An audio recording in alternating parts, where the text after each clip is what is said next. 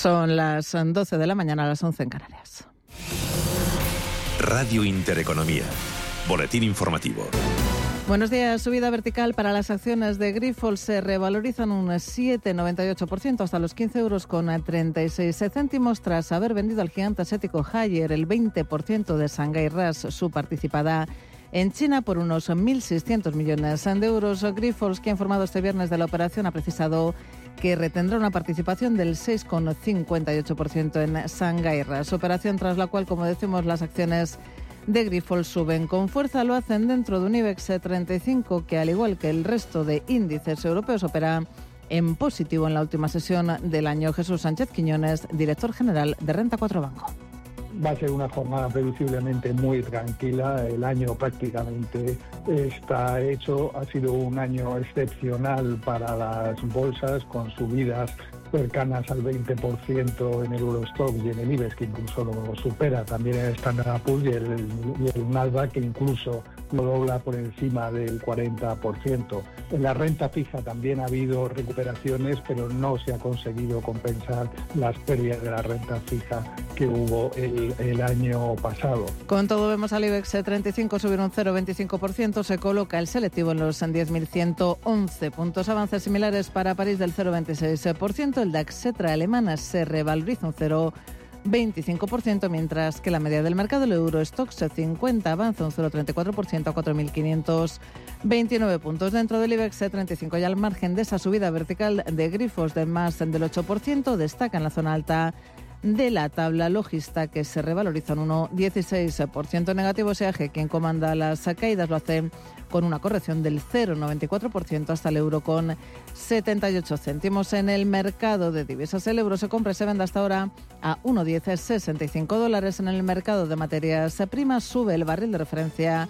En Europa, el Ebren arriba un 0,78% hasta los 77 con 8 dólares. IBEX 35, que como decimos opera en positivo, lo hace en una jornada en la que se ha conocido que los precios en España subieron en diciembre un 3,1%, una décima menos que en noviembre, mientras que la inflación subyacente, según el dato adelantado, se moderó siete décimas hasta el 3,8%, la tasa más baja desde marzo del pasado año. Tomás García Purriños, de Santander Asset Management sin demasiada sorpresa, la verdad. No cabría destacar mucho, todo, todo está en un contexto, o estos datos surgen en un contexto de moderación de precios generalizada, que quizá pueda tener algún bache en los próximos meses por, por efectos base, etcétera, pero en general parece que, que, las inflaciones se dirigen hacia los objetivos de los bancos centrales, que las políticas que han aplicado los bancos centrales han sido efectivas para, para moderar esto, este nivel de inflación. Datos de inflación de los que deberá estar pendiente a partir de ahora el nuevo ministro de Economía, Carlos Cuerpo, que enfrenta además un escenario de desaceleración y que tendrá un papel clave en lo que respecta a los impuestos a las energéticas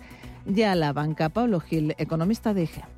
Creo que a los inversores les importa más lo que pueda pasar finalmente con los impuestos a las bancas, a las eléctricas, la regulación. Eh, si vas a traer talento inversor de fuera en un entorno donde la legislación es transparente y no cambia de un día para otro, eh, más que quién es el ministro en sí. Yo creo que las directrices económicas, eh, muchas veces las más importantes, vienen marcadas desde arriba, tanto en, términos de tipos de interés, que lo hace el Banco Central Europeo, y ahora parece que van a empezar a controlar ese gasto fiscal que, que, no ha habido control en absoluto durante tres años o tres años y medio. El relevo de Calviño en el Ministerio de Economía trae consigo no solo la llegada de cuerpo a ese ministerio, sino una reorganización de las vicepresidencias del Gobierno. María Jesús Montero será la vicepresidenta primera y se convierte así en la número dos del Ejecutivo para el Partido Popular con el ascenso de Montero a esa vicepresidencia primera del Gobierno Sánchez busca el choque con el principal partido de la oposición. Génova sostiene que se trata de una vicepresidencia simbólica porque el verdadero vicepresidente primero del Gobierno, dicen los populares, es el expresidente catalán Carles Puigdemont. Otras noticias. Las eh, plazas de vuelos internacionales eh, programadas para volar a España en enero de 2024 superan ya en más del 10% a las que se ofrecieron en enero de 2020, poco antes de que estallara la pandemia. Según datos de Tour España, las aerolíneas han sacado al mercado 7,4 millones de asientos para volar a nuestro país durante el mes que viene, lo que supone un 13% más que los 6,6 millones ofrecidos en enero de 2023. Para el ministro de Industria, Comercio y Turismo, estos datos demuestran la fortaleza del turismo en España. Jordi Ereu asegura además un 2024 excelente. Quiero recordar que España y sus comunidades autónomas somos líderes en el turismo internacional, por tanto que tendremos magníficas cifras en el sector del turismo en el 2023 y también les quiero eh, expresar que hay indicadores adelantados ya de enero, por ejemplo, de reservas de, en los vuelos internacionales que apuntan que el 2024 seguiremos en la senda del crecimiento. Continúan escuchando Radio Intereconomía. La información volverá dentro de una hora.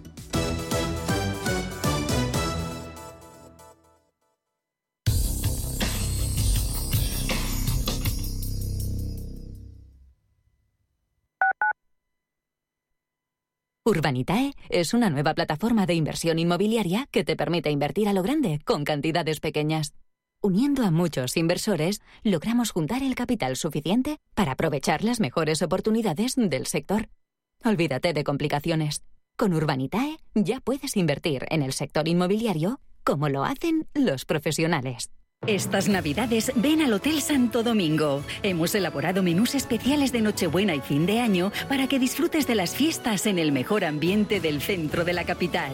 Sorprende a los amigos o familia y deja en nuestras manos todo lo demás. ¿A qué esperas? Reserva ya. Más información en hotelsantodomingo.es. Inversiones inmobiliarias Grupos Eneas. Cesiones de créditos. Inmuebles en rentabilidad. Compra, reforma y venta. Rentabilidades hasta el 12%. Infórmese en el 91 639 0347 o en info@seneas.com. Inversiones inmobiliarias Grupo Eneas. El riesgo de pobreza y exclusión social afecta a uno de cada tres menores en España. En la Fundación La Caixa facilitamos metodologías y recursos a más de 400 entidades sociales para dar oportunidades a quienes más lo necesitan y que puedan desarrollar todo su potencial. Solo es progreso si progresamos todos. Fundación La Caixa. ¿Sabía usted que unos pies con problemas pueden paralizar nuestro ritmo de vida?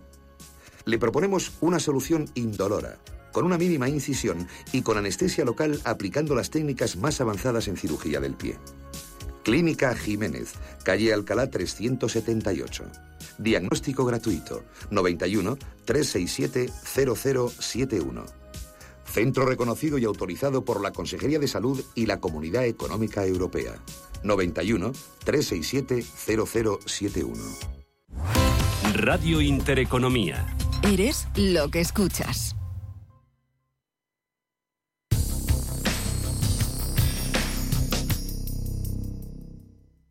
Empieza, ahí es nada, la última edición del año, de 2023, a media sesión en Radio Intereconomía.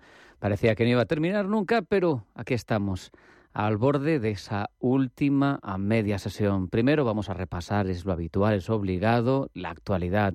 Luego vamos a hacer balance del emprendimiento y la innovación durante este ejercicio, ya saben, concepto fundamental para nosotros. Y nos vamos a plantear también sus retos para 2024. Lo haremos de la mano de su responsable en el Ayuntamiento de Madrid.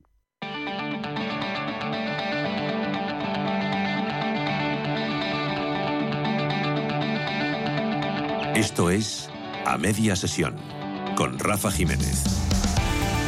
Radio Intereconomía. A eso de las doce y media, la última tertulia del año se la reservamos a dos primeros espadas, a Luis Garbía, profesor de ICADE, y a Antonio Rodríguez Furones, profesor asociado de estrategia en IEP Business School. A partir de la una, durante todas las fiestas, lo saben, compartimos con ustedes algunas de nuestras mejores entrevistas. En esta ocasión, satélites Made in Spain, con Fosa, Metaverso Español, Utopion y hasta pastoreo vía satélite, muy fine, para que luego digan que el sector primario no está a la última. Eh, empieza aquí en este punto a media sesión, dos horas de información, contenidos y entrevistas que son posibles gracias a Sergio Rodríguez, a Ángeles Lozano y a nuestro técnico, a Miguel Barderas. MSC Cruceros patrocina la información del tiempo. Viernes con predominio de cielos nubosos en la mitad noroeste peninsular, con posibilidad de precipitaciones débiles y dispersas, más probables y más intensas en la mitad sur de Galicia y la meseta norte. Nubes medias y altas en el resto de la península y Baleares. En Canarias, cielos poco nubosos o despejados con algunos intervalos de nubes altas. Temperaturas en descenso en el noroeste de Galicia en general, el ligero ascenso en el resto. Heladas débiles en el interior de la mitad este peninsular, algo más intensas en el sur del sistema ibérico y en Pirineos. MSC Cruceros ha patrocinado la información del tiempo. Estaban todas las quinielas, parece que era el sucesor propuesto por Nadia Calviño y tendrá desde luego ante sí un reto formidable. El nuevo ministro de Economía es Carlos Cuerpo, así lo anunciaba el presidente del gobierno, así lo anunciaba Pedro Sánchez. Solvencia y honestidad son los rasgos que definen la trayectoria de Carlos Cuerpo. Extremeño, formado en la Universidad Pública de Extremadura y en prestigiosos centros internacionales, Carlos Cuerpo es doctor en Economía y también técnico comercial del Estado. Se trata, en consecuencia, de un profesional joven, pero de acreditada competencia y de un servidor público con una trayectoria ejemplar en el seno de la Administración. Entre los argumentos que más habrían pesado para su designación se encuentran sus funciones como secretario general del Tesoro, porque Cuerpo ha sido responsable de encabezar la representación de España en la reunión preparatoria del, del Eurogrupo y del ECOFIN. También la representación permanente en el FMI, el Banco Mundial, el Banco Europeo de Inversiones, que por cierto, ya saben, va a presidir su antigua jefa, o el G20, entre otros, con lo que cumple esa vocación, ese conocimiento internacional que también incorporaba Calviño. Eh, lo que no podemos hacer es esperar que cambien mucho las cosas en materia económica con el nuevo responsable ministerial, al menos según explicaba en Capital Intereconomía el economista de XTV, Pablo Gil. Creo que a los inversores les importa más lo que pueda pasar finalmente con los impuestos a las bancas, a las eléctricas, la regulación. Eh, si vas a traer talento inversor de fuera en un entorno donde la legislación es transparente y no cambia de un día para otro, eh, más que quién es el ministro en sí. Yo creo que las directrices económicas, eh, muchas veces las más importantes, vienen marcadas desde arriba, tanto en, términos de, tipos de interés, que lo hace el Banco Central Europeo, y ahora parece que van a empezar a controlar ese gasto fiscal que, que no ha habido control en absoluto durante tres años o tres años y medio. Por otro lado, despedimos el ejercicio con dato de inflación, precios que han subido en diciembre un 3,1%, una décima menos que en noviembre, por la estabilidad de alimentos y bebidas no alcohólicas y la evolución de la electricidad. La subyacente se modera en diciembre hasta el 3,8%, la más baja desde marzo del pasado año. Cifras que comentaba en Capital Intereconomía desde Santander Asset Management Tomás García Porriños demasiada sorpresa, la verdad. No cabría destacar mucho, todo, todo está en un contexto, o estos datos surgen en un contexto de moderación de precios generalizada, que quizá pueda tener algún bache en los próximos meses por, efectos base, etcétera, pero en general parece que, que, las inflaciones se dirigen hacia los objetivos de los bancos centrales, que las políticas que han aplicado los bancos centrales han sido efectivas para, para moderar esto, este nivel de inflación. Mientras los hogares españoles han situado en el tercer trimestre su tasa de ahorro en el 3,3% de la renta disponible. Es una cifra superior a la de un año antes, según el Instituto Nacional de Estadística.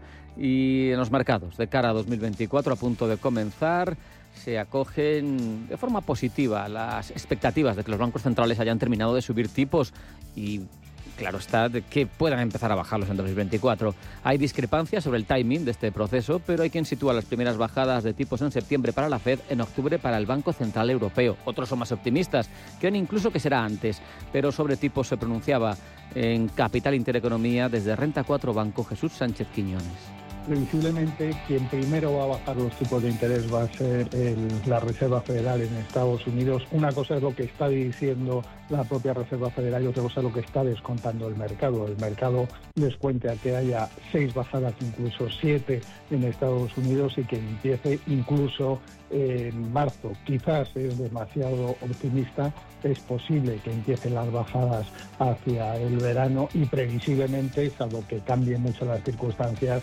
no van a ser seis o siete bajadas como está esperando el mercado, sino más cerca de tres. Vemos ahora, enseguida, cómo están los componentes del selectivo.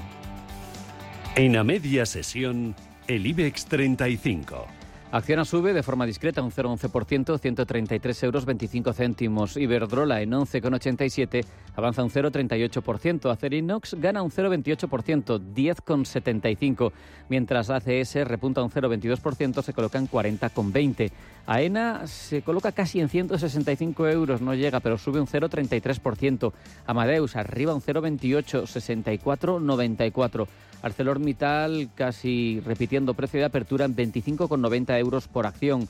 BBVA sube un 0,34%, se coloca en 8,22. El Sabadell en un euro 10 céntimos avanza un 0,64%. Santander está plana en 3,78 euros céntimos. Bank Inter en 5,79 también repite precio de apertura. CaixaBank gana un 0,22%, 3,71 euros. Celnex recorta un 0,61% y se va a 35,77. La compañía de distribución integral logista sube un punto porcentual, 24 euros y medio. Cede la corporación Acciona Energías Renovables un 0,14%, 28 euros 20 céntimos. En Agas en 15,28 euros desciende apenas un 0,13%. Endesa plana en 18 euros y medio. Ferrovial se coloca en 33,13. Avanza un 0,91%. Sin cambios Fluidra en 19 euros justos. La sorpresa en una jornada que se esperaba tranquila es la subida tremenda de Grifols después de enajenaciones que ha tenido y que ha firmado en esta jornada, 8,26% arriba hasta 15 euros 40 céntimos. Indra avanza un 0,43%, 14,12. Inditex en 39 euros y medio, sube un 0,25%. Sin cambios, la Socimi Colonial, 6 euros 60 céntimos. Y AGEA baja un 0,67%, se coloca en 1,78 euros. Laboratorio Robi en positivo, aunque de forma discreta sube un 0,16%, se va hasta 60,80 euros. Mafre se coloca en 1,93 euros, abajo un 0,41% mientras Melia se deja un 0,25%, queda algo por debajo de 6 euros, 5,96. La otra Socimi del selectivo Merlin Properties arriba un 0,20%, 10,12 euros. Naturgy en 26,94 euros repunta un 0,15%. Redella abajo un 0,13, se coloca en 14,89. Repsol pierde casi lo mismo, un 0,15%, 13 euros 45 céntimos. Sacir arriba un 1,10% hasta 3,12 euros, mientras Solaria cede un 0,29%, 18,68. Telefónica también en rojo, pero con caída moderada del 0,17%, supera los 3 euros y medio, 3,53. Terminamos el repaso con Unicaja, que pierde un 0,34%, se coloca en 88 céntimos de euro.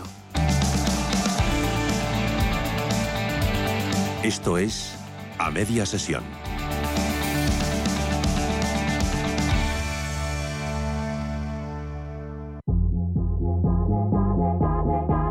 Elegiría ahorrar va contigo. Ahora en Carrefour y Carrefour.es, gambón gigante 20-30 piezas por kilo por solo 7 euros con 99 el kilo. En Carrefour poder elegir es poder ahorrar. El domingo día 31 abrimos nuestros hipermercados de Castilla y León de 9 a 19 horas. La cultura tiene fuerza en Radio Intereconomía y es algo que Paula Pérez Salazar ha demostrado en Entre tú y yo desde hace más de siete años. Ahora además, con Lady Neutrino, nos acerca a la ciencia de manera irresistible para todos los oídos. Continuamos con imprescindibles como Jacobo Parajes y Patricia Fernández Montero. Y también famosos, cantantes, escritores y artistas. Recuerda, Entre tú y yo, los domingos a las 10 10 de la mañana. A media sesión. Con Rafael Jiménez. Porque a media sesión el mundo gira más allá de la bolsa. Ya saben que la innovación es, si me aprietan, quizá mi concepto favorito a la hora de entender cómo mejoran las economías en general y los sectores concretos en particular. Y por eso quería terminar el año hablando de ella. ¿Quién mejor para eso que el delegado de Emprendimiento e Innovación del Ayuntamiento de Madrid? ¿Quién mejor que Ángel Niño? Ángel, bienvenido, buenas tardes. Buenas tardes, Rafa. Bueno, seguro que hay muchos mejores, pero... Bueno, pues el mío es este, o sea que uno pone de su parte lo que puede, ¿verdad? Y, en tu caso hablas como prescriptor de un ámbito en el que tienes eh, responsabilidades y por lo tanto termina el año. No es original, pero sí obligado. Balance de 2023 en esos ámbitos para ti, lo que has vivido, la innovación y el emprendimiento. Bueno, eh, la verdad es que ha sido un año de cambios, evidentes cambios, ha habido unas elecciones de por medio, eh, pero sí que es cierto que la estrategia de innovación y emprendimiento en el ámbito del Ayuntamiento de Madrid ha seguido una línea continuista que ha permitido, pues efectivamente, que crezcamos en los rankings los diferentes rankings, pero además también que, consigamos empezar a tener una repercusión internacional en diferentes países a los que hemos viajado desde el Ayuntamiento de Madrid para prescribir lo que estábamos haciendo aquí. Y en todos afortunadamente saben que estamos moviendo muchísimo ámbito en, la, eh, muchísimas startups en el ámbito de la innovación. Y eso al final son tus mejores tus mejores prescriptores. Eh, startups que deciden internacionalizarse dice lo hago desde Madrid desde Madrid Innovation desde Madrid Emprende y luego pues bueno un gran un gran cambio que se ha producido y es que desde septiembre eh, tengo el honor de liderar Madrid in Game, que es el campus de videojuego del Ayuntamiento de Madrid, un proyecto ambicioso y no inigualable ahora a día de hoy en Europa, no hay nada similar a lo que hay eh, aquí en, nuestra casa de campo. Y yo creo que el balance es positivo. Desde luego hay muchísimas cosas que mejorar y quien diga que todo está perfecto, pues no dice la verdad pero yo creo que es un avance de continuar y, de seguir una línea clara que es eh, posicionar a Madrid, a toda la ciudad y sobre todo, más que a la ciudad, a todas esas startups que al final se acaban convirtiendo en tus mejores prescriptores a nivel internacional. Si miramos de forma general el mandato del puesto que tú ocupas, em, corrígeme si no es así, pero se podría decir que al final, por lo que se lucha desde la Delegación de Emprendimiento e Innovación, entre otras cosas, pero casi como eje, es por la digitalización de Madrid, ¿no? Bueno, por supuesto. Mira, yo aquí eh, tengo siempre mm, sentimientos encontrados. Es decir, la digitalización es eh, fundamental. Es decir, tenemos que entender que si no somos capaces de digitalizar los servicios del propio ayuntamiento, los usuarios no se van a digitalizar. Pero también tenemos que trabajar en algo muy importante que es esa brecha digital. Es cierto que puedes decir, ya estás hablando de palabras de buenismo. No, es que es una realidad. Es que al final nosotros podemos eh, crear la mejor herramienta para ayudar al ciudadano pero el, ciudadano tiene que saber utilizarla. Entonces, en esta parte, el esfuerzo que estamos haciendo también en formación es muy grande. Pero la innovación no es solo digitalización. De hecho, es una de las cosas que siempre digo. Eh, el ámbito, todo el mundo dice, no, es que Madrid es una Smart City porque tiene mucha sensorización, porque tenéis el MINT, una serie de, de parámetros para controlar. Yo no quiero que Madrid sea una Smart City. Yo quiero que sea una Startup City. Creo que Madrid tiene que convertirse en una ciudad que atrae startups de todo el mundo. Pero ¿Una ciudad para emprender? Una ciudad para emprender, pero que además de atraer startups, sea una ciudad que sea pionera en adaptar soluciones tecnológicas, como estamos haciendo, por ejemplo, en el ámbito de la inteligencia artificial. Qué bueno. Mm, te leía, yo creo que era a ti, eh, que uno de cada cinco euros de nuestro PIB venía de la economía digital. Es que eso no se puede dejar pasar. Eh, bueno, exactamente la frase es que por cada euro invertido en tecnología en el ámbito de la innovación repercute en cinco en el PIB. Esto es importantísimo porque si hablamos de industria está en, bueno, sabes tú más que yo, pero está entre euro 20, euro 30 en el mejor de los casos. En tecnología e innovación es muchísimo más amplio, pero tiene mucha lógica y es que al final eh, en el ámbito de la innovación la escalabilidad es fundamental. Cuando tú consigues escalar una solución, pues se multiplica por 5, por 10 o por 15. Eh, eh, a veces no, a veces se multiplica por uno y medio. Entonces, esa repercusión en el PIB es tremendamente importante porque además de repercutir en el PIB, repercute a nivel de atracción de ecosistema. Yo creo que esto es importante. Hablamos siempre de ecosistema como algo que la gente desde fuera dirá, bueno, ¿esto el ecosistema qué es? ¿Qué es? ¿Qué es? Pues el ecosistema es lo que todos buscamos, que cuando tú llegues a un lugar tengas alguien con quien hablar y alguien con quien hacer negocios. Y eso es lo que estamos haciendo en Madrid. Porque si generas un ambiente adecuado, me da igual llamarlo ecosistema que ambiente, te posiciona, atrae inversión extranjera, pero incluso atrae hasta turismo.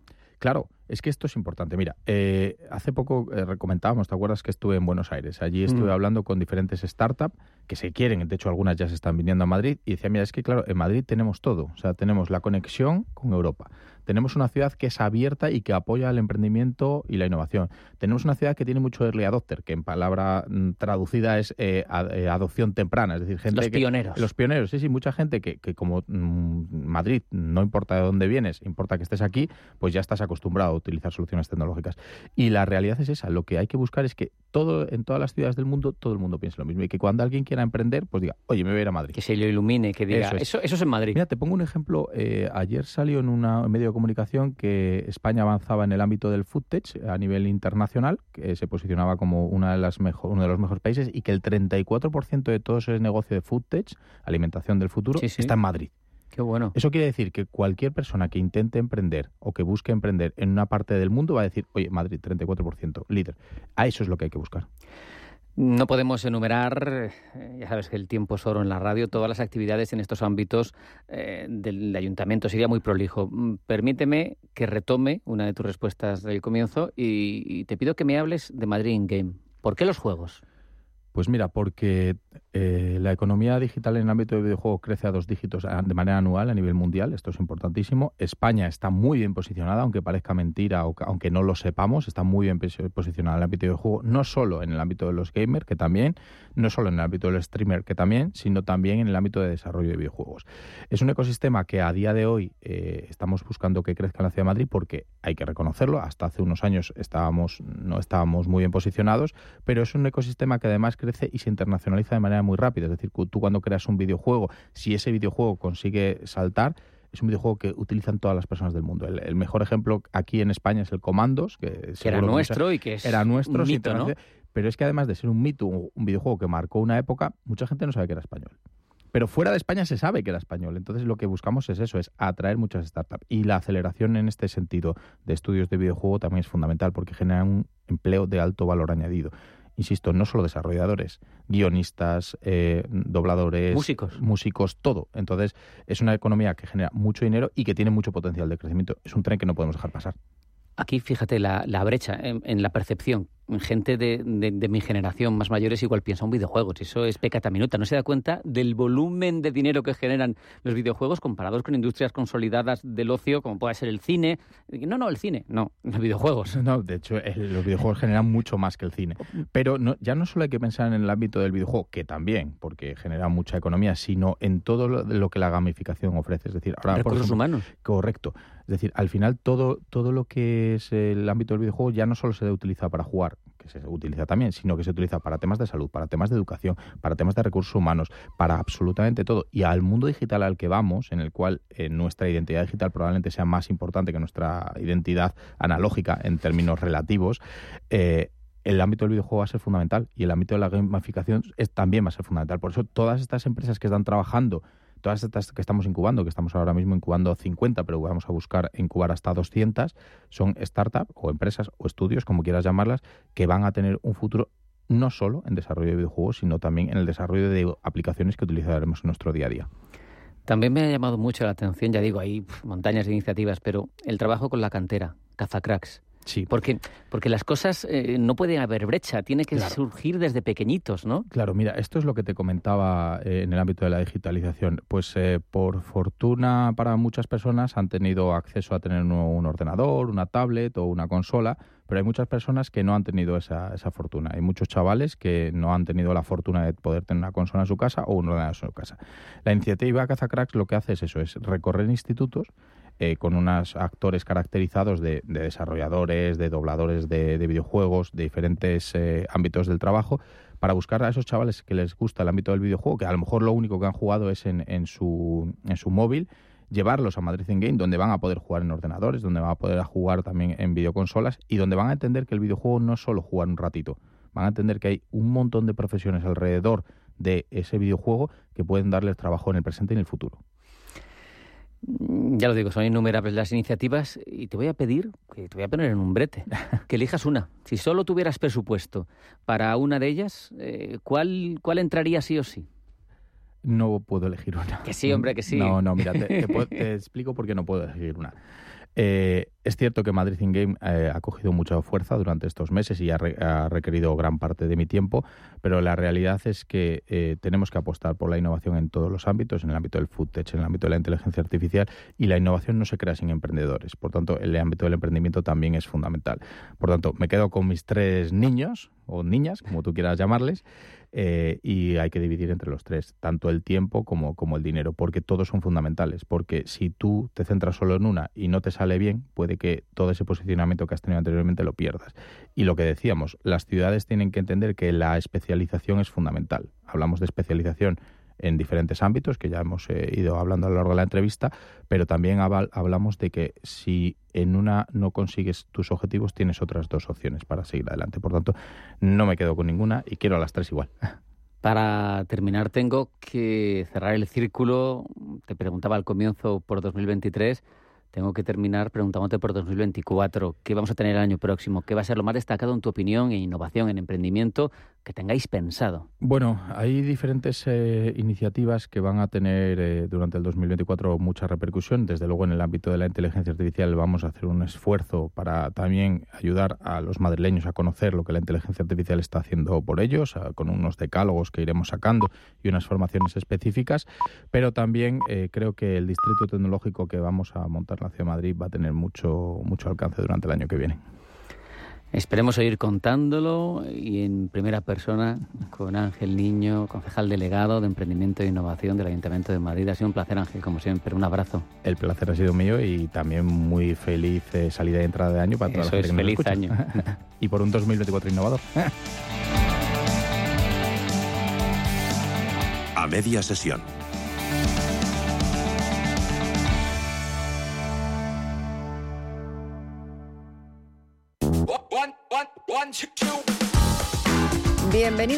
Donde la magia de regalar lo puede todo. Solo tienes que aprovechar la mejor selección de productos con hasta el 40% de descuento hasta el 5 de enero y solo en el corte inglés. La magia de regalar con una selección única de marcas y ofertas en hogar, belleza, moda y mucho más.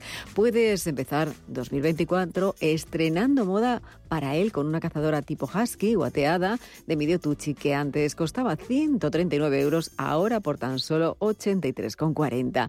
¿Y qué mejor momento para empezar con el deporte? Bueno, pues con una selección de textil deportivo de Nike, Adidas, Under Armour, Puma o de North Face, entre otras marcas, hasta el 30% de descuento. Y si te quieres seguir cuidando, pues aprovecha también las ofertas en belleza como un estuche de regalo de Calvin Klein One de toilette de 200 mililitros más 50 de regalo con un 60% de descuento. Ahora solo cuesta 39,95 euros. Recuerda, hasta el 5 de enero, un momento mágico te espera para regalar en el corte inglés, en tienda, en la web y también en su app. ¡Feliz 2024!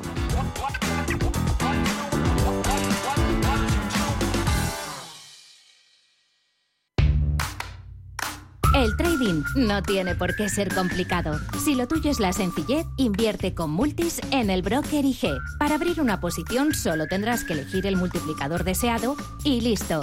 Estarás dentro del mercado. Ábrete cuenta en IG.com. El trading de estos instrumentos financieros está asociado a un riesgo elevado.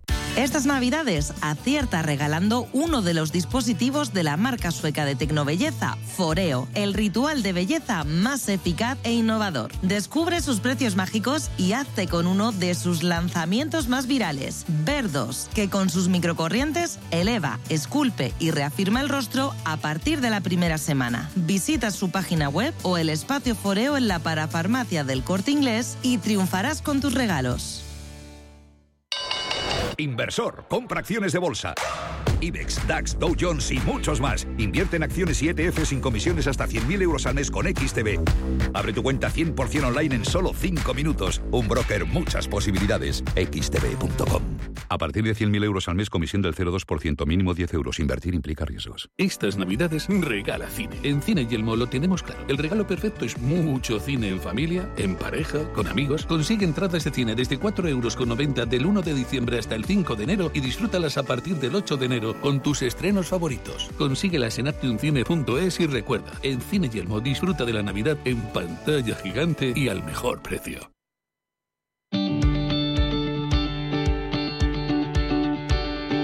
En a media sesión, la tertulia económica. Última tertulia 2023 a media sesión. La hemos reservado a Luis Garbía, profesor de ICADE. Luis, bienvenido, buenas tardes. Una maravilla, Rafa. ¿Dónde íbamos a pasar mejor estas Navidades? ¿Y por qué no podemos con las uvas? Que si no, aquí estábamos. y para Antonio Rodríguez Furones, profesor asociado de estrategia en IE Business School y disfrutando del verde de las tierras cántabras. Eh, Antonio, bienvenido, muchas gracias. Buenas tardes, amigos. Oye, estábamos citados para el 31 para hacer las uvas nosotros, ¿no? Mm, Rafa? Sí, pero está la Pedroche en otros sitios y han dicho que íbamos a- Correcto, a, fracasar Yo contra entre ella. Chicote, Pedroche y vosotros, pues, pues no lo no sé. entremos ¿eh? en detalles. No entremos en detalles y vamos precisamente, vamos precisamente con, con otro cuerpo, en este caso el, de, el del nuevo ministro de, de Economía. Don Carlos, hasta ahora secretario general del Tesoro, eh, sustituye a Nadia Calviño como responsable de Economía de nuestro país.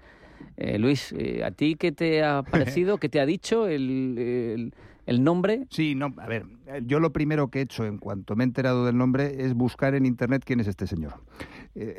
disculpadme, cada uno tiene sus limitaciones y no, no sabía quién era. No sabía quién era, que luego sí que he visto en cuanto empiezo a bucear que es secretario general del Tesoro. Y luego lo de Internet da un poco de pereza y, he preguntado, no voy a comentar a quién, y gente me ha dicho, pues es un cuerpazo. Parece ser que, o sea, es Carlos Cuerpo y parece ser que es guapo, que tiene una barba rasurada, o sea, parece ser que... Esteco. Esteco, Esteco, técnico, sí, Esteco, y ha sido secretario general del Tesoro, lo cual es lo que pone en su actual, eh, no sé si es la Wikipedia, lo del gobierno, tú preguntas y aparece este señor. Sí que hay dos cosas que me han comentado que me parecen que ha sido las palabras textuales han sido no voy a no voy a desvelar las fuentes es que ha sido la mascota de Calviño. Hasta hace bien poco que iba con Calviño a todas las reuniones se supone que ella es quien ha designado entre comillas como eh, permíteme dudarlo Rafa porque por un lado seguro que habla inglés y yo estoy seguro de que Sánchez en estas dos semanas ha recibido más calabazas. Podría, igual que con las uvas se inventó el 31 de diciembre, podríamos hacer otro Halloween con todas las calabazas que ha debido recibir eh, Sánchez. Y en este sentido es de las otras cosas que me parecen razonables. Y la pregunta que me han hecho es, Luis, ¿tú te pondrías a los mandos de Montero? Que a ver quién aguanta eh, bajo los mandos, la organización, todo este gobierno. Y digo Montero porque parece que es la que va a llevar un poquito la ruenda, las riendas de este Ministerio de Economía. Escriba no lo es, por un lado parece que no se lleva muy bien con los, eh, con los funcionarios, no habla inglés y, todo parece indicar que va al Banco de España aunque la verdad es que eh, yo no sabía quién era, eso no significa nada, pero me da la sensación de que este buen señor nivel como tenía Calviño, por ejemplo, para ser ministro de Economía, lo mismo le viene grande un poco el, puesto, pero por acabar que me estoy enrollando mucho, Rafa, perdóname, Adolfo Suárez nombró a un montón de ministros eh, sin tener nada mejor, nombró a técnicos, los llamaban NPNs, en, profesores no numerarios. Y al final acabaron siendo los PNNs, eso es, acabaron siendo buenos técnicos, Rafa. Eh, cuerpo entre su haber, eh, Antonio, pues eh, partiendo de esa Secretaría General del Tesoro y de un diseño en condiciones de nuestra política de emisión de deuda, de alargar la vida útil, bueno, todas esas cosas, pero ha sido responsable de encabezar la representación de España en la reunión preparatoria del Eurogrupo y del ECOFIN durante todos estos años. ha sido responsable de la, representación permanente ante el FMI, Banco Mundial, Banco Europeo de Inversiones, G20. O sea, que el, el margen de mm, relación con, con instituciones lo tiene, que parece que es lo que más le preocupa a Sánchez. Yo el nombramiento lo leo justo en esta línea ¿eh? que apunta Rafa. Es decir, yo creo que vemos todo lo que es el perfil que tiene el gobierno, un perfil marcadamente político, ¿no? Y al final yo creo que el año que viene va a venir muy condicionado precisamente por todos los acuerdos que lleguen a nivel de Bruselas en cuanto a lo que son temas de deuda, déficit, etcétera.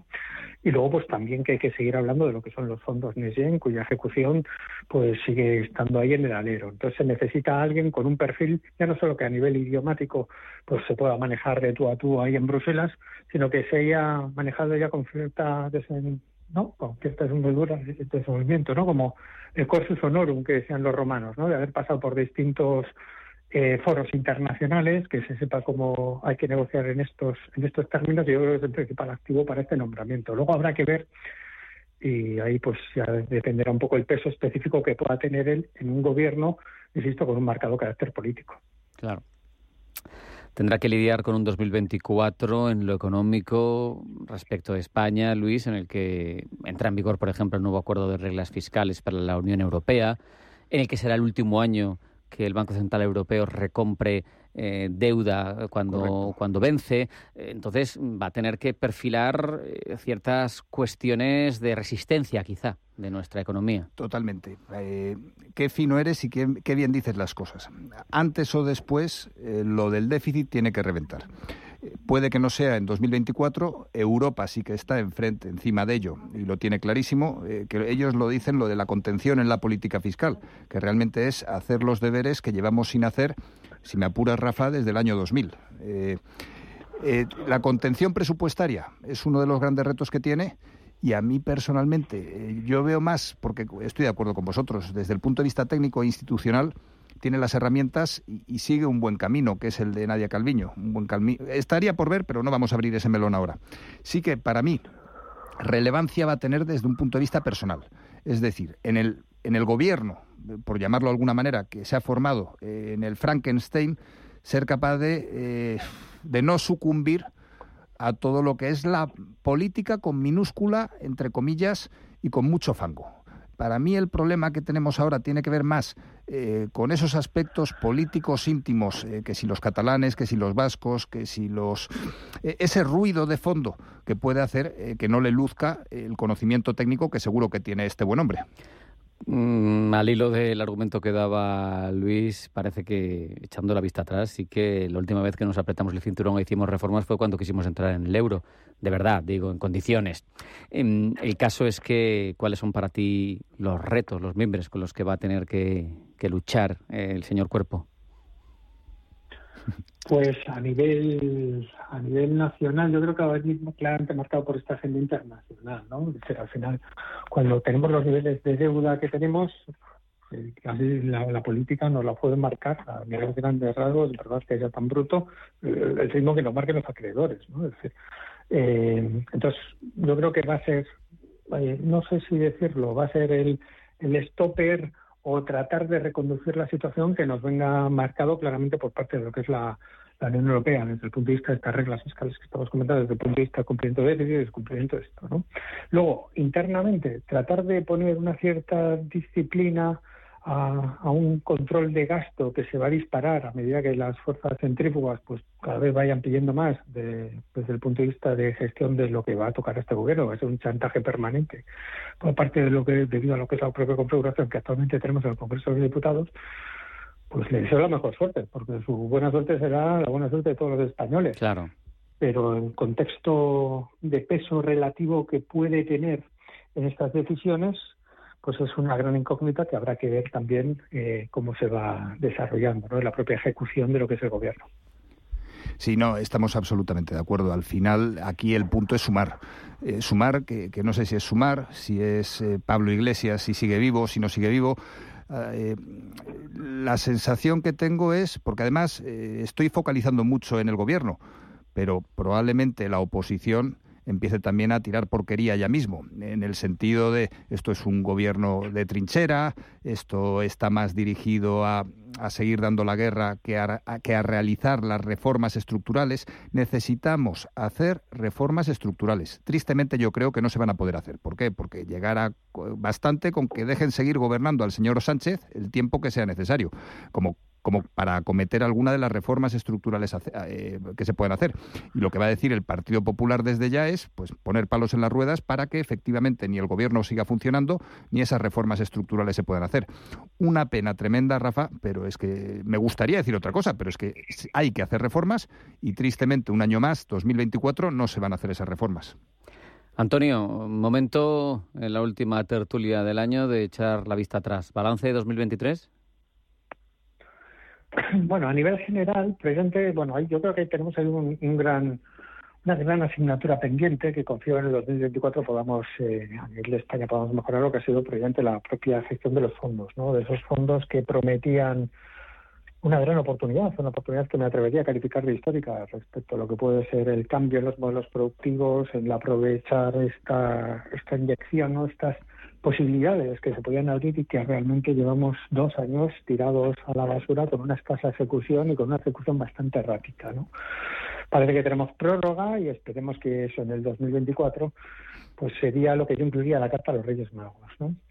Y a nivel ya más eh, gobierno y enlazando con el comentario que sea Luis, y que muchas veces ha salido en esta tertulia para hacer ese balance del 2023, eh, visto los resultados de las elecciones, yo creo que a mí personalmente la gran decepción es que no se hubiera, no, haber tenido esa capacidad ¿no? de miras o como lo queramos definir para haber formado una gran coalición PP-PSOE a partir de los resultados, insisto, del 23 de julio y a partir de los cuales pues armar este conjunto de pactos de Estado que son imprescindibles en una situación de estructura que es bastante complicada en España que venimos No te precipites, Antonio, que la noche de Reyes es el 5 de enero que me estoy viniendo arriba ya que ya que tenemos la oportunidad digo y eso pues hubiera sido clave porque tenemos esos déficits estructurales muy relevantes aquí en España y luego en el contexto geopolítico en el que nos encontramos hoy más que nunca necesitamos un conjunto de pactos de Estado que aporten una gran estabilidad de cara a todo lo que está aconteciendo en la Unión Europea y a nivel de contexto internacional, Hispanoamérica, es esa falta de, grandes consensos yo creo que está haciendo mucho daño y ese es un gran déficit, en mi opinión, desde el punto de vista de la balanza de 2023. Aparte que, lógicamente, la tecnología de este año pero bueno, como los años pasados y los que vienen, especialmente la inteligencia artificial, pues va teniendo, va a tener, un impacto muy relevante. Y ya por concluir, desde el punto de vista de sectores, me preocupa especialmente el sector primario, que está teniendo, ya entrado en recesión a nivel de, sector y que arrastra un conjunto también de problemas estructurales donde el marco normativo que se está desarrollando en estos momentos, pues precisamente no va en línea a arreglarlo, sino que al contrario. Entonces, eso yo creo que es un reto muy relevante que habría que abordar para el 2024. Luis, es un año perdido 2023. ¿Qué te ha parecido a ti? A ver, varios matices, eh, rápido, pero, pero además, eh, por un lado, rápido, no rapidísimo, Silicon Valley Bank. Ha pasado en 2023 y fue una crisis relámpago. Pensábamos en dos días eh, que el mundo se acababa. La Reserva Federal actuó a la velocidad de la luz y a las semanas eh, Deutsche Bank, nadie volvió a hablar. Yo creo que eso sí que va a marcar un antes y un después en cuanto a la gestión de la política monetaria. O sea, los bancos centrales ya saben hacer sus deberes. La parte, me da igual que lo llamemos eurodigital, que lo llamemos como lo llamemos, pero la parte de la política monetaria en el corto plazo yo creo que está resuelta. Y ahora el, eh, la pelota está en el tejado, sin duda, como comentaba Antonio, de, eh, en el tejado de la política fiscal. Luego, 2023, eh, la metáfora, maldita metáfora, de la, de la geopolítica, pensando en cómo hemos pasado de la guerra de Ucrania a la guerra de Israel. Eh, dos guerras que ayer fue el anuncio de Estados Unidos del último apoyo pensando en la de Ucrania de armas. dos guerras que probablemente veamos cómo poco a poco van desapareciendo y ojalá no hablemos más de guerras. Una cosa son las guerras, otra cosa son los cisnes negros, que sin duda 2023 eh, ha estado servido de cisnes negros, 2024 estará también eh, servido de cisnes, de cisnes negros, habrá incertidumbre. Y respondiendo ya a tu pregunta, es un año perdido 2023 pues tristemente eh, tenemos eh, los fondos europeos con su ejecución, la presidencia europea, eh, que hemos sido, aunque no nos hayamos enterado, presidentes, hemos tenido la presidencia rotativa de la Unión Europea y luego también las elecciones. Al final yo creo que el titular del 2023 en cuanto a geopolítica, en cuanto, perdón, en cuanto a político nacional es nada. Es nada. No hemos hecho nada y que yo, dependiendo que no se haya hecho nada, tampoco me parecen malas noticias, porque casi prefiero a esta gente que nos gobierna no haciendo nada que apretando botones y que luego los botones eh, funcionen. Vuelvo a pensar en la política monetaria muy rápido. Ojalá durante el 2024 no se haga nada o si eso se... No, que no se haga nada. Es decir, que no sigan subiendo los tipos de interés, que yo no creo que vayan a subir, pero que tampoco bajen que, hay mucha gente que necesita que bajen los tipos de interés, pero yo creo que es todavía más necesaria cierta estabilidad en cuanto a política monetaria y sobre esa, sobre esa estabilidad construir algo que tenga sentido pensando en la política fiscal, Rafa. Antonio, mm, uno no puede tener la mirada puesta solo en el pasado. Aquí nos gusta iluminar con las luces largas lo que tenemos por delante. Para 2024 supongo que entre los desafíos estará gestionar todo ese cambio de legislación en materia de restauración de ecosistemas que tanto va a afectar al sector primario y que a ti tanto te preocupa, pero no sé si encuentras, además de este, algún otro más relevante. Sí, aparte, bueno, a nivel geopolítico y ya poniendo luces largas, yo creo que vamos a ver también una entrada con fuerza incluso ya a nivel más general, ¿no? El papel que juega India dentro de lo que son los nuevos equilibrios geopolíticos, o sea, la propia redefinición de, cómo se va a jugar la partida, ¿no? Lo que era el gran juego que ya llamaban en el siglo XIX los británicos, ¿verdad? Pues yo creo que va a entrar con fuerza en un nuevo ciclo, pues desde 2024 a 2030.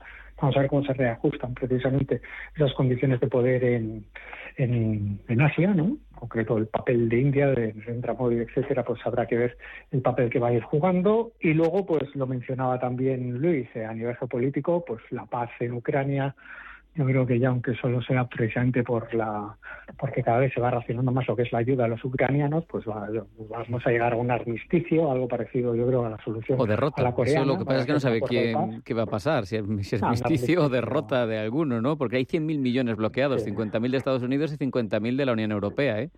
y, y a Putin según la prensa nipona eh, le conviene una guerra larga, es lo que le dijo a Xi Jinping en su reunión de primavera. Quiero una guerra que dure cinco años más, quiero mm, conseguir una Ucrania exhausta. A ver, eh, Sí. Lo que pasa es que ahí, para poder encontrar una situación de equilibrio, ¿no? Y de, pa y de equilibrio, para alcanzar un poco ese, ese armisticio, entre comillas, un armisticio tiene que dar salida elegante a los dos contendientes, ¿no? Entonces, eh, es cierto que las últimas, para que ahora no tenemos el foco, ¿verdad?, mediático sobre lo que está pasando en Ucrania. Pero lo que es cierto y es innegable, y basta con ver un poco los planos o hacer el seguimiento un poco de lo que son las fuentes que pueden resultar más fiables, es que las últimas ofensivas ucranianas no han sido exitosas. ¿no? No. Parecía que al comienzo de este año nos vendían como que Ucrania estaba pues prácticamente reconquistando todo lo que estaba avanzando, que incluso había escenarios que se planteaban recuperar Ucrania, eh, perdón, Crimea, etcétera, pero vamos, que no, no, las últimas ofensivas eh, no han sido exitosas, están los frentes están bastante empantanados y luego pues que a nivel de lo que es el material bélico, pues los ucranianos pues cada vez pues van teniendo menos, ¿no? Salían ahí algunas declaraciones de sí. ahí la presidenta internacional de que por cada cuatro rondas de artillería de los de los rusos, los ucranianos respondían con una ronda de artillería. Entonces, pues bueno, independiente de, esta- de esta clase de cosas, yo creo que también va a haber una presión muy fuerte por parte de la Unión Europea para que Ucrania firme, acepte un cierto armisticio y que luego pues eh, Europa haga un plan Marshall para recuperar y reconstruir un país que está destruido. O sea, Ucrania ya no solo son las zonas bélicas, sino en general las infraestructuras han sufrido mucho y bueno, Sí, pues, sí, sí. puede haber efectivamente oportunidades de negocio. Y luego, sobre todo, el tema de la tecnología. Eh, hemos visto inteligencia artificial, ¿no? El DIAT, ¿no? Que, sa- que, ha sacado la, la Unión Europea en comparación con lo que ha pasado con la inteligencia artificial en la República Popular China, que lo único que dicen solo tiene el único el único artículo que tiene es podéis hacer lo que queráis con la inteligencia artificial siempre y cuando no incomode al Partido Comunista Chino. Entonces, claro, es muy difícil. Qué, eh, qué maravilla, ¿eh, Luis? ¿eh? Si tú tuvieras una marcos, ¿eh? legislación así... A ver, eh, totalmente, me parece además, eh, se puede hacer en este mundo todo lo que queramos siempre que no toquemos las narices a los chinos. Me parece un buen enunciado para el 2024. Eh, en ese sentido, eh, empezando por el final que hablabas de inteligencia artificial, yo en LinkedIn llevo dos meses, todos los posts que escribo los, ilustro, los ilustro con imágenes de GPT. Estoy agotado de GPT. Estoy agotado y además tengo una sensación de que estamos inundados, de que el ruido, eh, de que el ruido nos inunda. Lo mismo, ese ruido necesitamos pararlo de alguna forma.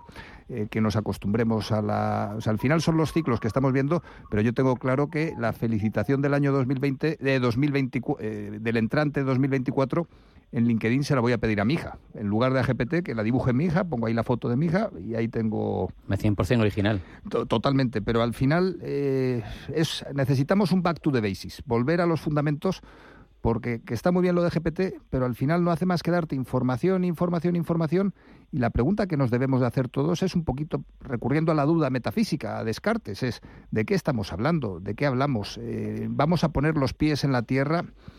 E intentar buscar cosas esenciales, o sea, conflictos bélicos sin fin. Un país que es Estados Unidos que se nutre, eh, que, que exporta el 38% de las armas. Lo mismo hay algo en este ciclo que hay que cambiar y que probablemente los chinos sepan hacer mejor. En este sentido, Rafa, pensando en 2024, tenemos las elecciones en Estados Unidos, que Que además... van a venir cargaditas de polémica. Sí, comentábamos justo antes de la tertulia cómo Maine y Colorado han expulsado a Trump. A ver qué pasa con el resto de los estados. Claro, Michigan ha dicho que no, que puede. Entonces ya hay controversia, va a tener que decidir el Supremo. Correcto. Yo creo que ahí ya el 2024 algo de juego va a dar, por un lado. Por otro lado, un titular. Y además me tiro a la piscina. En 2024 vamos a ver, y no estoy animando a nadie a que compre bitcoins, pero es un ciclo. Vamos a ver el bitcoin a 100.000 a 100.000 dólares y a 100.000 euros, el bitcoin. Vamos a ver cómo sube, cómo eh, sigue subiendo, y luego pinchará un poquito otra vez y volverá a bajar. Y veremos probablemente los medios otra vez hablando, yo, yo el primero, hablando de criptos. Es otra parte cíclica. eh, y luego el titular ese que daba, y esto ojalá esté equivocado, y ojalá como economista esto que estoy diciendo no se cumpla, que al final es, es a lo que nos dedicamos los economistas, a decir que van a pasar cosas que no suceden.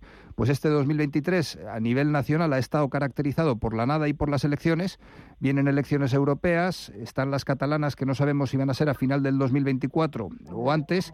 Yo si fuera Puigdemont pensaría como una baraja, como una carta que tengo en la baraja, el poner una moción de censura, porque no sé hasta qué punto eh, tiene sentido para los separatistas catalanes llegar en un pacto sosteniendo el gobierno español a, las elecciones catalanas.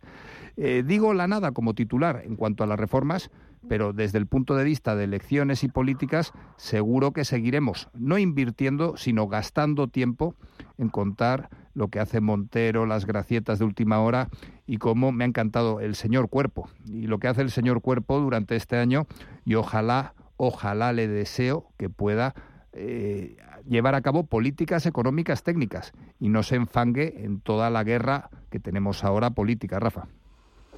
Bueno, eh, son muchos deseos, ¿eh? son muchas cosas y no sé si se cumplirán todas. Yo veo en esto que pecas como, como Antonio, de, de exceso de idealismo y no es Noche de Reyes, porque esos pactos de Estado... Sido muy buenos este año. Sí, pero esos pactos de Estado este que tú enarbolas eh, me parecen prácticamente utópicos. Yo dejé de recordarlos porque ya me cansaba de recordar la Alemania de 2005 con el SPD y la CDU eh, sacando al país del hoyo. Eh, es que eso en España, Antonio, no se ve y no parece que se vaya a ver. No, y ese es el Yo creo que en esta legislatura no lo vamos a ver. ¿eh? O sea, esta legislatura ya no, precisamente. Bueno, en política se han visto cosas más complicadas, pero la situación de frentismo que hay, y bueno, lo que ha acontecido eh, ayer en Pamplona es una clara muestra de esto.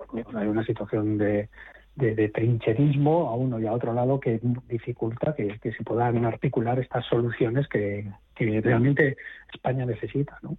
Entonces, pues desgraciadamente podremos pasar otras legislaturas en la articulación de estos pactos de Estado, pero que al final yo creo que la realidad es tozuda. Confío en que más pronto que tarde, pues para la siguiente legislatura, con otra u otras personas, pues sí que se puedan articular estos pactos que del mismo que cerramos un, o podemos decir que hemos cerrado un ciclo de 40 años, pues tengamos unos pactos. Así me gusta, Antonio. La esperanza, la esperanza es lo último que se pierde. Me acuerdo muy rápido, ¿cómo se llamaba el pintor del duelo garrotazos? Eh, pues al final de eso me acuerdo, Rafa. ¿Cómo has dicho? Goya, Goya. Goya. Vale, vale, perfecto. Pues ahí nos quedamos. Mm, disfrutad. Sí, sí, pongamos límite a esto que se nos desmanda. Eh, Luis, Antonio, un abrazo, feliz año. Una maravilla. Seguimos hablando. Un abrazo. Feliz año a todos, amigos. El, el colofón a esta hora lo ponemos con, como no, el grupo Inari, Nacho Fernández Picón. Nacho, bienvenido, buenas tardes. ¿Qué tal, Rafa? Buenas tardes. Estamos, estamos terminando el año, pero lo que no se termina de ninguna manera es la capacidad de innovar, de incorporar nuevos platos que tiene Inari. Nacho, háblanos de Unagi Tempura Roll, que ya se puede disfrutar en Inari Moraleja. Mira, Rafa, es un maqui que la anguila la temporizamos, luego hacemos un maqui que lo cubrimos de aguacate y le echamos dos tipos de salsa. ¿Qué obtenemos con esto? Pues un toque de picor y un toque de dulce por las salsas, el aguacate cremosidad y con la tempura de la anguila el crujiente y el sabor de la anguila. La verdad que es un plato que está teniendo mucha demanda. Eh, si, mm, si me pidieras, eh, pues eh, si me dijeras, oye, ¿qué quieres hacer? Pues yo terminé el año en Grupo Inari y con algunos de mis favoritos. Si fuera Inari, yo elegiría el bao de Wagyu y el langostino tigre flambeados. ¿Buena elección? Oh, estupenda, estupenda, porque además tienes ahí, tomas dos cosas, carne, que lo acabas por el Wagyu y la hamburguesita, y luego lo rematas con el langostino, con mar, más flambeado con las citas que ponemos, es un remate, para mí un gran remate, un buen, un buen menú que te has hecho ahora mismo, Rafa. Ya sabes que, que, uno no puede elegir entre un hijo y otro, hay que quererlos a todos igual, por lo tanto, hago lo mismo, pero quiero en suite. Me costaría elegir, me costaría elegir, pero, pero yo creo que me quedaba con el ceviche de corvina con salsa de cilantro y con el solomillo saltado. ¿Te parece? Es que fíjate, eh, Rafa, es que has dicho dos platos que a mí, yo siempre recomiendo, a mí me encanta el corvina, me encanta el cilantro, con la leche de tigre marina estupendamente, y es unos sabores súper potentes, ¿no? Y, y, también rebajados por el camote, que es esa eh, calabaza dulce que ponemos. Y para rematar, la carne, chino con el fuego, que sabe a humo. Bueno, para mí, sin duda alguna, tienes dos platos muy bien elegidos, Rafa. Parece que lo conoces. Hombre, hombre. y bien rico y ese compromiso con la calidad, con la atención y que, vamos, que es digno de, de, la mejor cena de fin de año que uno se pueda permitir. Nacho Fernández Picón, Grupo Inari, feliz año, que vaya muy bien en el grupo y, que sigamos hablando. Un abrazo. Feliz año para ti, Rafa, también, para que sigas haciéndolo también como lo haces, que eres un gran comunicador. Un abrazo a todos los entes de economía y feliz año para todos, Rafa. Ahora nos marchamos al boletín de la una de la tarde. Llega, como no podía ser de otra manera, en la voz de Blanca del Tronco. No se la pueden perder. Luego, ya lo saben, como estamos en época navideña, le vamos a ofrecer durante la próxima hora algunas de las mejores entrevistas que hemos tenido en estos últimos tiempos. No se vayan porque sigue a media sesión en Radio Intereconomía.